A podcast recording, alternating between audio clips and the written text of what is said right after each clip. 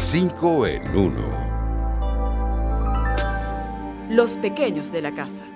Los niños pueden enfermarse de coronavirus.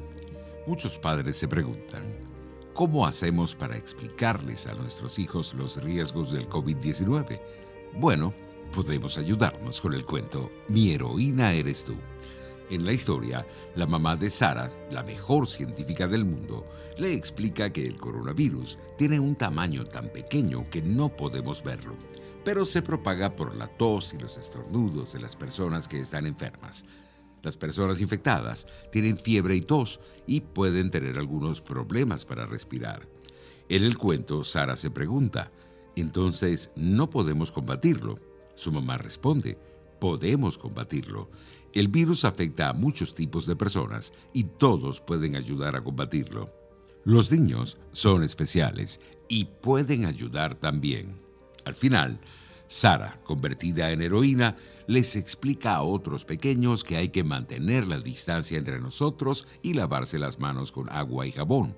De esta manera, los niños pueden mantener a salvo a los vecinos, amigos, padres y abuelos en medio de la peor pandemia que ha sufrido la humanidad en esta era.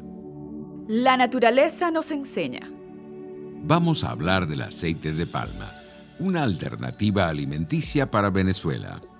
¿Sabías que en nuestro país se da de forma espontánea la palma real conocida como yagua o corozo? Fuente de aceite comestible de calidad igual o superior a otras grasas refinadas que hay en el mercado. Seguro has estado en la cordillera de la costa venezolana y has visto las plantas silvestres con un tronco largo y grandes hojas que hay en la zona. Se trata de la palma real, un cultivo con gran potencial para la producción de aceite.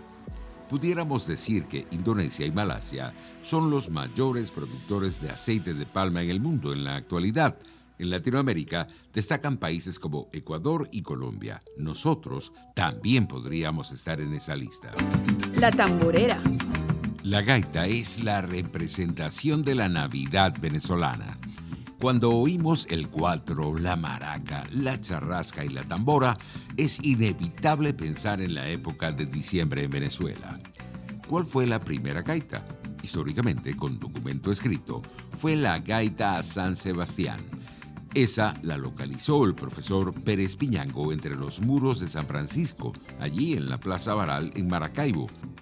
Por el otro lado, hay estudiosos de la cultura afrozuliana que dicen que la gaita más antigua es una que se llama Ampoa, que decía, Ampoa, Ampoa Buyé, que ya yo no lo quiero a usted.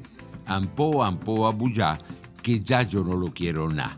Esa era gaita de esclavos, contaba el historiador zuliano Rafael Bolira Vilches en una entrevista hace pocos años. Ahora que estamos en cuarentena, gaita para todo el mundo. Mi economía familiar.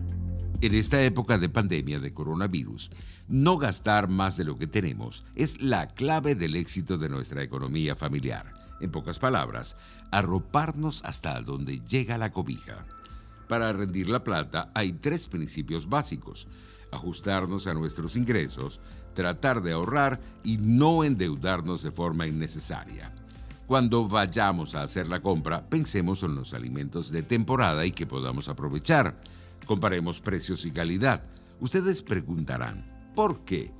El mismo cartón de huevos de 30 unidades a veces lo puedes conseguir más económico en diferentes mercados y ahorrarte 100 mil bolívares o más. Además, compra siempre lo necesario, lo superfluo, aunque cueste un céntimo es caro, decía mi abuelo. Nuestros parajes. El archipiélago de los Roques es un paraíso de arena blanca en el norte de Venezuela declarado Parque Nacional en 1972 en la presidencia de Rafael Caldera, tiene uno de los arrecifes coralinos más diversos y mejor conservados del Mar Caribe. Situado a 160 kilómetros al norte de Caracas, tiene diferentes tipos de manglares, rojo, negro, amarillo y botoncillo, que se confunden con una variada fauna marina que constituye el recurso más rico e importante del archipiélago. Sin duda, uno de los tesoros turísticos más conocidos de Venezuela.